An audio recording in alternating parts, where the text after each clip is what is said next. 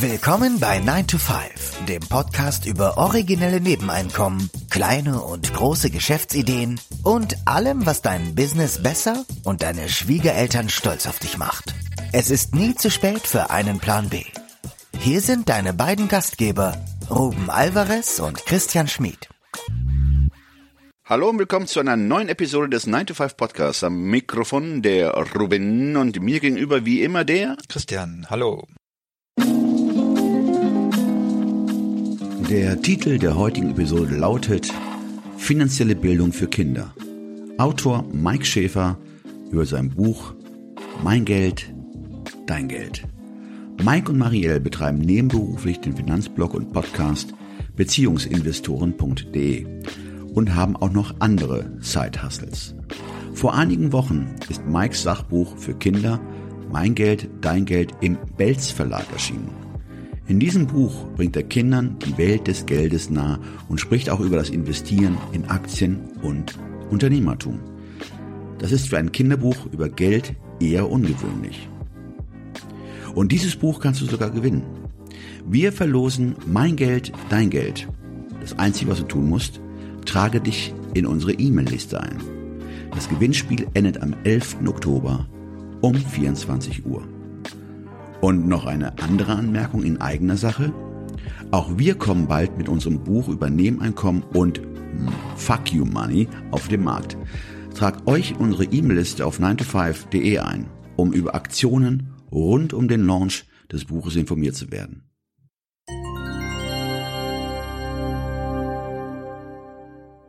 Ja, hallo und willkommen bei 9 to 5, Mike. Schön, dass du dich heute zugeschaltet hast. Vielleicht kannst du dich mal kurz selber unseren Zuhörern vorstellen. Sehr gerne. Vielen Dank, Christian und Ruben, für die Einladung. Es freut mich sehr, dass ich heute hier bin. Mein Name ist Mike Schäfer und zusammen mit meiner Frau Marielle Schäfer haben wir 2016 die Beziehungsinvestoren gegründet. Darin behandeln wir Themen um Finanzen und Beziehungen. Das ist so das, was unser Side-Hustle ist. Im im echten Leben in Anführungsstrichen bin ich äh, Psychologe und leite zwei Schulkindbetreuungen in der Nähe von Frankfurt. Und äh, das mache ich mittlerweile in Teilzeit, also auch nur noch in 30 Stunden. Das heißt, ich habe da meine Zeit auch schon etwas reduziert.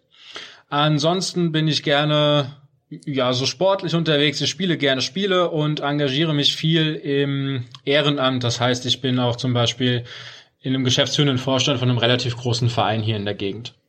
Im Sportverein. Genau. Ah ja. Der, du hast es gerade schon angesprochen, der Blog äh, Beziehungsinvestoren. Ihr habt ja auch einen Podcast und also Podcast und Blog und ihr macht das seit 2016. Äh, jetzt würde uns interessieren, ihr könnt ja jetzt, ihr blickt auf vier Jahre zurück. Was waren denn so die heißesten Themen?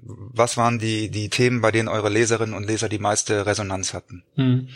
Also es hat sich tatsächlich geändert im Laufe der Zeit. Ich würde sagen, so in den ersten zwei Jahren war es hauptsächlich die persönlichen Finanzen in der Beziehung. Also das heißt, überhaupt mal den Einstieg zu finden, über Geld zu sprechen. Denn das ist tatsächlich etwas, was so schwer fällt, ähm, sich mal einfach mal auszutauschen, was denn so die Wünsche sind, wo man denn hin möchte, wie viel man denn überhaupt verdient, wie viel man im Monat ausgibt. Also das würde ich sagen, war so der Fokus in den ersten zwei Jahren. Mittlerweile hat sich das doch relativ stark weiterentwickelt, so dass wir jetzt auch aktuell uns neu positionieren. Und zwar mehr in die Rollenverteilung innerhalb der Beziehung. Ähm, Gerade jetzt, weil wir auch Eltern geworden sind vor zwei Jahren und äh, was da eben für Erwartungen nochmal innerhalb der Familie gestellt werden, was für Erwartungen ähm, auch von Arbeitgeber oder Freunden an Frau oder Mann, die jetzt zu Mama und Papa werden, gestellt werden. Und natürlich, was das auch alles für die Finanzen bedeutet und wie man das dann eben für sich gut in der Beziehung organisieren kann. Mhm. Eine Frage jetzt, die ich gern stellen würde, weil du eingangs sagtest, äh, das Thema war Geld und Partnerschaft. Das heißt, wenn ich es richtig verstehe, wir reden über die Schnittmenge der beiden Themen. Genau, wir reden über die Schnittmengen. Wir reden darüber, quasi, äh, wie kann man ein zum Beispiel ein Kontensystem als Paar gut aufbauen, dass äh, das Geld am Fließen bleibt und jeder sich fair behandelt fühlt.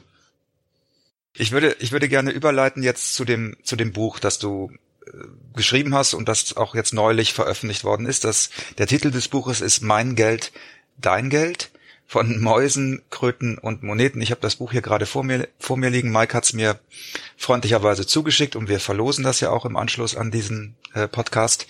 Und das ist erschienen im Belz Verlag. Das ist ein Kinderbuchverlag. Wie ist es überhaupt dazu gekommen, dass, dass du mit diesem Verlag zusammenarbeitest? Hast, hast du dich beworben? Hast du ein Konzept geschrieben? Hast du selbst veröffentlicht? Wie, wie war da die Entstehungsgeschichte? Hm.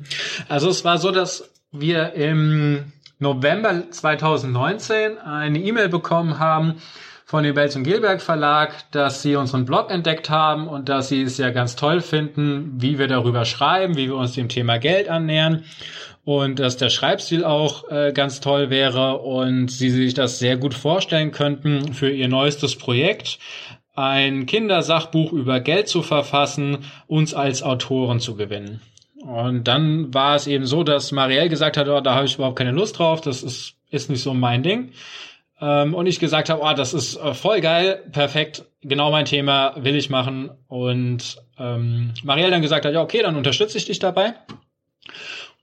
Dann habe ich mit der Lektorin telefoniert oder sie mit mir und hat mich eben noch ein paar Sachen gefragt. Ich habe eine Schreibprobe abgeliefert und also es war quasi so eine kleine Bewerbung, weil es nämlich auch noch andere Autoren und Autorinnen im Spiel waren.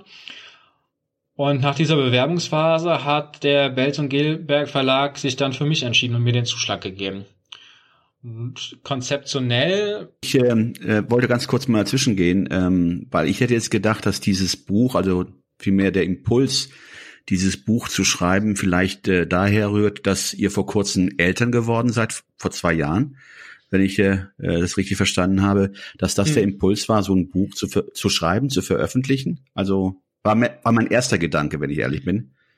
Aber dem ja. scheint nicht so zu sein. Nee, dem scheint nicht so zu sein. Also äh, tatsächlich, mhm. unser eigener Sohn war nicht der ausschlaggebende Grund, das Buch zu schreiben.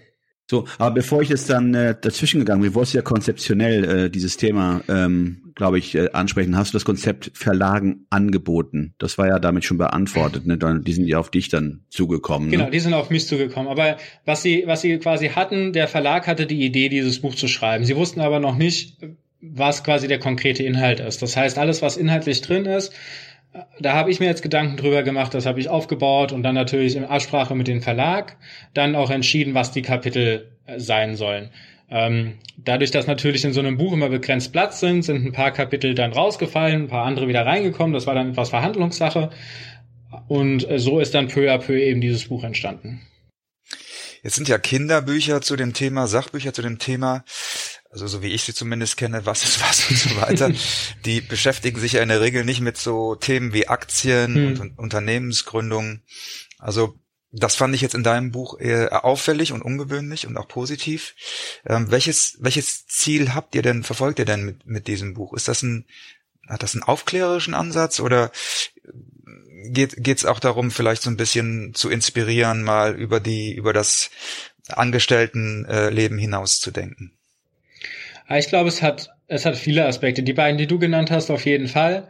Also es ist äh, natürlich ein Sachbuch, das heißt, es soll informieren, es soll aufklären, es soll Kinder an ein Thema heranführen, was viel zu häufig im Schweigen ist. Also die, die meisten Menschen in Deutschland kriegen ja das erste Mal mit dem Thema wirklich was zu tun, wenn sie ausziehen und auf einmal sich damit beschäftigen müssen.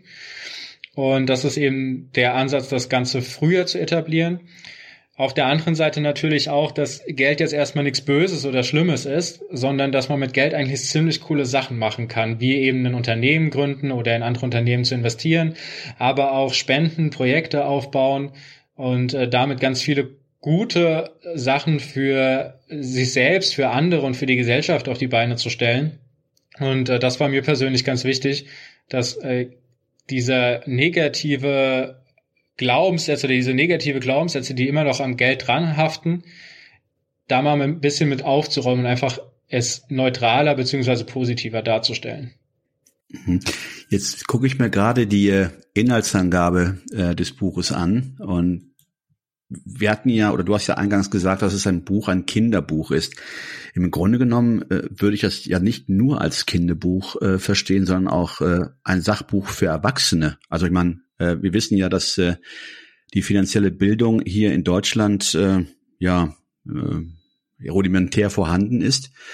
An sich ist es ja auch ein Buch für Erwachsene, oder? Auf jeden Fall. Also ähm, der Gedanke damals oder während ich das geschrieben habe, war schon, dass man das ab sechs Jahren mit Kindern noch zusammenliest, beziehungsweise dass es ein, eine Art Familienbuch auch sein kann, so dass Eltern und Kinder sich gemeinsam da drin entdecken, faszinierendes Wissen aufbauen und einfach auch mal gucken, wie es dann in ihrer eigenen Familie tatsächlich ist. Ähm, weil es geht in dem Buch ja auch zum Beispiel darum, wofür muss eine Familie Geld ausgeben. Und das bietet sich an, das dann auch einfach mal zusammenzutun. Und ich habe tatsächlich auch sehr viel positives Feedback jetzt von den Eltern bekommen, die das Buch selbst gelesen haben, die dann auch gesagt haben, boah, also so einfach und verständlich habe ich es selbst noch gar nicht gelesen oder beigebracht bekommen. Ich habe selbst sehr, sehr viel gelernt daraus. Mhm. Also ist wirklich sehr, sehr klar und anschaulich geschrieben. Das ist mir auch aufgefallen. Also ich glaube, es ist tatsächlich allgemeinverständlich und das ist ja bei so einem komplexen Thema auch eine hohe Kunst, finde ich. Also da auch nochmal ein Kompliment äh, an dich als Autor. Das war wirklich, ist sehr, sehr klar geschrieben. Vielen Dank, vielen Dank. Es war ein langer Prozess, aber ein sehr, sehr spannender und kreativer Prozess. Also zum Beispiel dieses Kapitel über die Insolvenzen und das Insolvenzrecht. Ich meine, das ist ja auch etwas, wo ich mich auch nicht im Detail mit auskenne und da erstmal sehr viel Recherchearbeit zu nötig war. Und ich glaube, mein erster Draft äh, von diesem Kapitel waren zwei Word DIN A4 Seiten in zwölf Punkt runtergeschrieben. Das ist natürlich, ne, also wenn du das Buch jetzt vor dir liegen hast, viel, viel, viel zu viel. Aber es war erstmal das eigene Verständnis und von da aus ging das dann in äh, mehreren Schleifen zu dem, was dann tatsächlich jetzt äh, auch im Buch abgedruckt wird oder wurde das ist ja genau die Kunst, ne? das immer weiter runterzubrechen und so einfach zu machen, dass es eben auch ein Kind verstehen kann. Ich finde das, äh, ich finde das großartig, wenn man, wenn man das so einfach erklärt. Du hattest eben über Glaubenssätze gesprochen, mit denen ihr auch mit diesem Buch ein bisschen aufräumen wolltet. Vielleicht können wir da noch mal ein bisschen tiefer drüber sprechen. Was wären denn so Glaubenssätze, Tabuthemen in Deutschland, äh, die ihr hier auch mit diesem Buch adressieren möchtet? Äh, Mike, du hattest eben in, in, in, dem, in deiner Antwort gesagt, dass Glaubenssätze zum Thema Geld, dass die in diesem Buch auch adressiert werden sollen. Vielleicht können wir da noch mal ein bisschen ausführlicher drüber sprechen. Welche, welche Glaubenssätze sind denn deiner Meinung nach in Deutschland besonders weit verbreitet? Na, wie ich vorhin schon gesagt habe, bei den Beziehungsinvestoren ist so ein hartnäckiger Glaubenssatz, dass man über Geld nicht spricht. Und ich denke, dass dieses Buch sich hervorragend dazu eignet, über Geld zu sprechen. Denn es sind ganz viele alltagsnahe Themen drin. Und bei Kindern ist es ohnehin so, dass wenn sie etwas lesen und es sie interessiert, dass sie dann auch in das Gespräch gehen. Und ich hoffe einfach, dass die Eltern, die die Bücher verschenken, dadurch dann auch offen sind, sich mit ihren Kindern darüber zu unterhalten und somit Geld mehr Gesprächszeit innerhalb der Familie einnehmen kann. Das wäre so der Hauptglaubenssatz. Du bist ja von Hause aus, hast du eben äh, gesagt, Psychologe. Was glaubst du denn sind die psychologischen Motive hinter diesem nicht über Geld sprechen wollen? Oh, das, also da sind wir jetzt tatsächlich weit im Bereich des Glaubens und nicht mehr im Bereich des Wissens. ähm, also ich kann mir vorstellen, dass es natürlich einmal aus der Kultur und Gesellschaft herauskommt, weil man soll sich ja auch nicht über seine Gehälter unterhalten und man soll sich darüber nicht austauschen. Und äh, wenn man es tut, dann kommt vielleicht auch noch etwas diese Neidkultur mit rein, die man immer mal wieder in den Medien sehen kann, wenn es darum geht, was irgendwelche Superreichen in äh, Deutschland oder auch in den USA äh, tun und wie sie an den Pranger gestellt werden. Und äh, dass dadurch, dass man über Geld nicht spricht, quasi diese ganzen Fettnäpfchen auch einfach ausspart. Also eine Vermeidungsstrategie äh, nach dem Motto, wenn ich nicht drüber spreche, dann kann ich auch nichts falsch machen. Genau, genau. Und was glaubst du, warum diese Neidkultur in Deutschland so ausgeprägt ist? We'll be right back.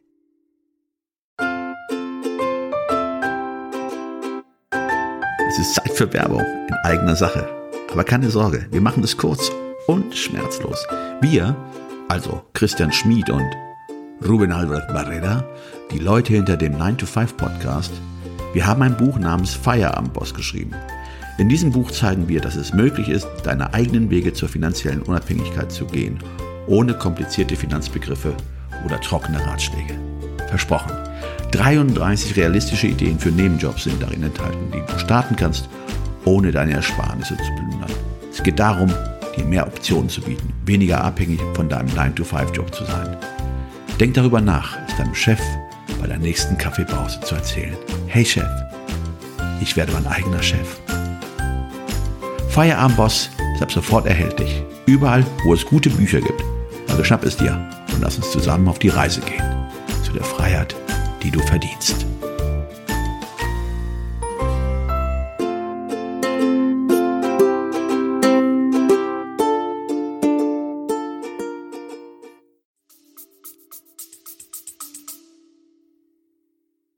Keine, keine Ahnung. Ich, ich weiß es nicht. Also wenn ich zum Beispiel nach England fahre und in London Urlaub mache und in die U-Bahn reingehe, habe ich da jeden Morgen ein Motivationsspruch, Zitat stehen, wieso es sich lohnt, heute aufzustehen, was Produktives zu tun, was Tolles für die Gesellschaft zu erledigen. Wenn ich in meine Zeit an die USA denke, wo ich ein Jahr verbracht habe, auch da war die Mentalität eine ganz andere. Es war, wir wachsen zusammen, wir, wir entwickeln uns weiter, wir gehen dahin und ich, sowas ist in Deutschland eher, eher nicht vorhanden oder ich habe es noch nicht gesehen. Also vielleicht bin ich auch an den falschen Orten. Aber ähm, das ist einfach von der Kultur her schon eine ganz andere Mentalität, sich Herausforderungen und Aufgaben zu stellen und dann auch dafür belohnt zu werden. Mhm. Was sind denn andere Glaubenssätze zum Thema Geld, die du hier auch, also für mich auffällig, das hatte ich ja eben auch schon mal gesagt in dem Buch, ist, dass du auch sowas wie Aktien besprichst. Wir hatten zum Beispiel in einem unserer ja, beliebtesten Interviews Beate Sander hier bei uns mhm. im Podcast, eine ehemalige Realschullehrerin, die irgendwann eine Aktien AG gegründet hat.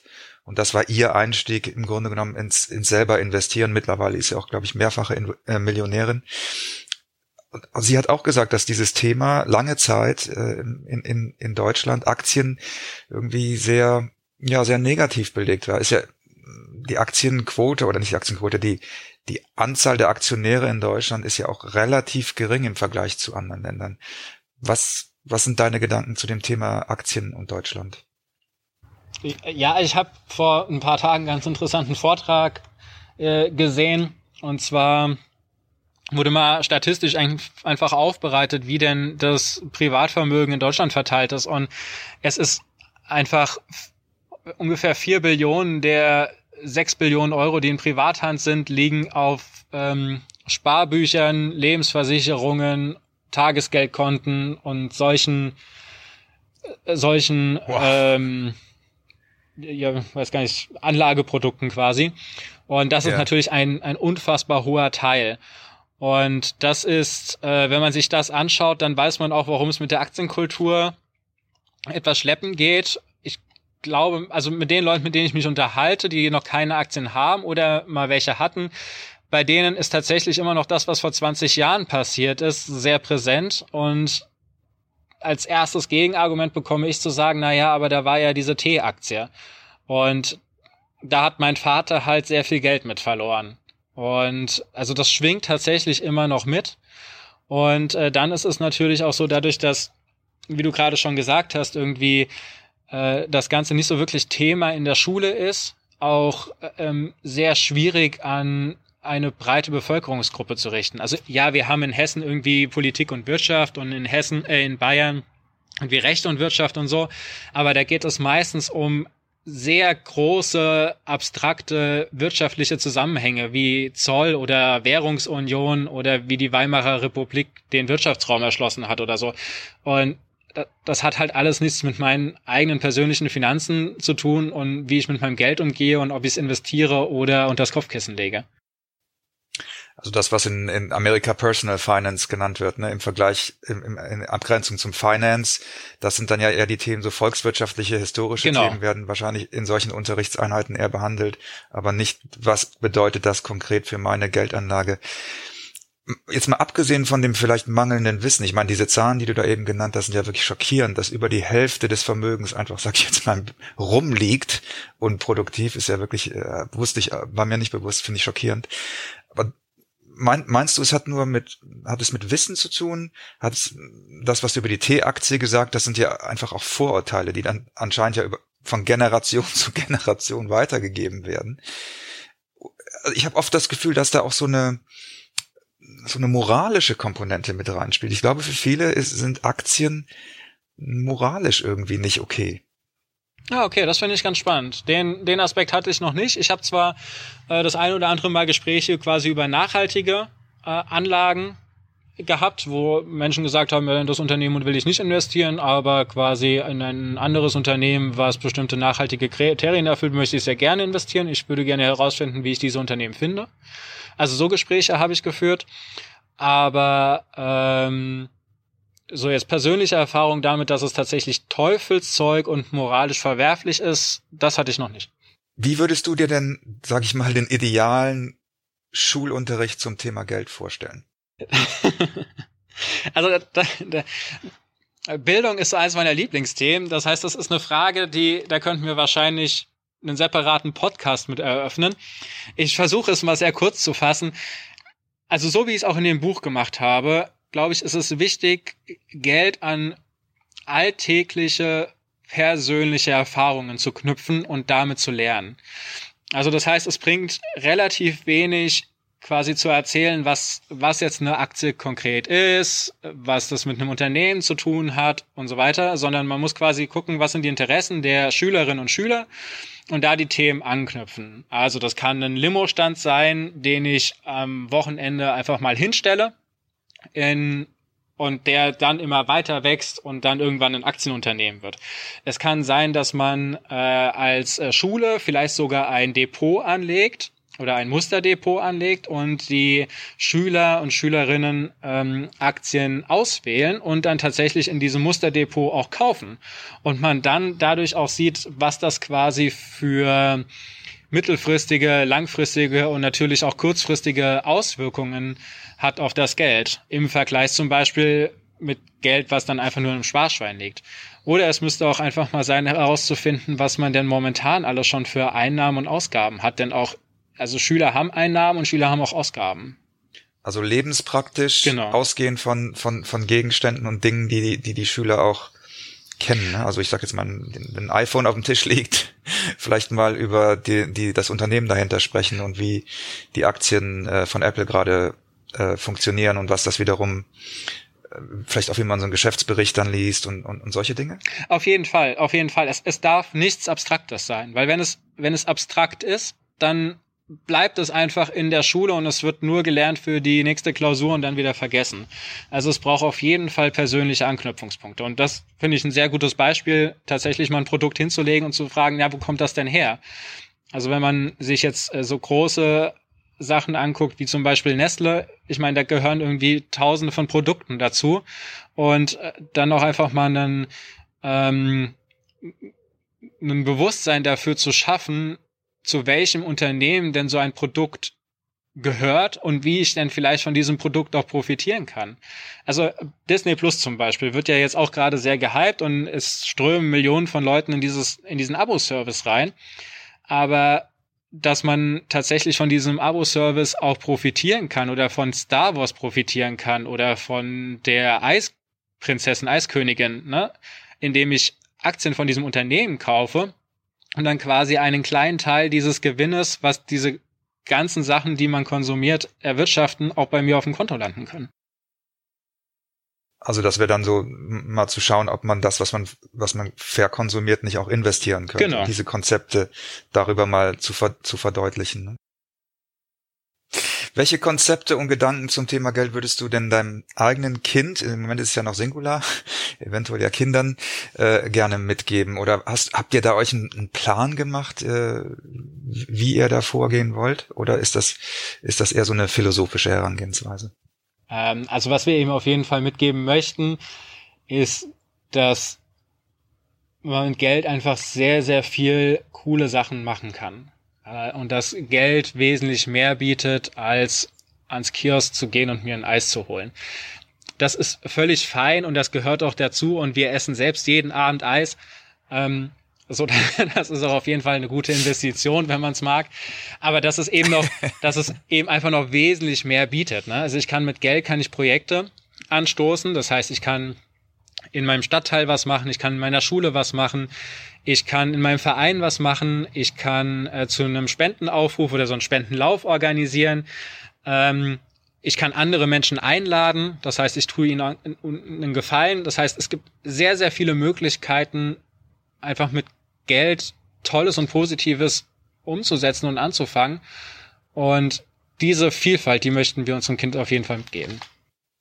Hm. Finde ich ein sehr, sehr schönes Schlusswort.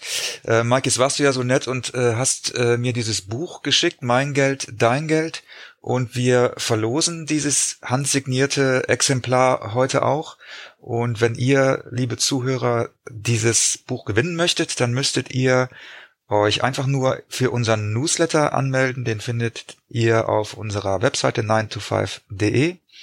Und unter allen, die sich in der nächsten Woche eintragen, verlosen wir das Buch von Mike, Mein Geld, Dein Geld. Und ja, vielen Dank, dass du dir heute die Zeit genommen hast. War ein sehr interessantes Gespräch und äh, bis bald. Sehr gerne. Vielen Dank für die Einladung.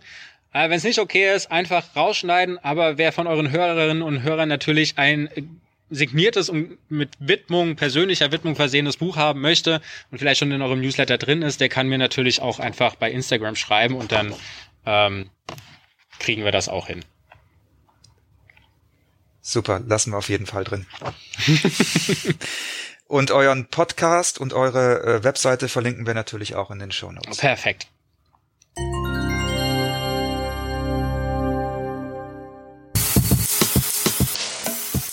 Das war 9 to 5, der Podcast von Christian und Ruben. Alle in der Episode erwähnten Links findet ihr in den Show Notes auf 9to5.de.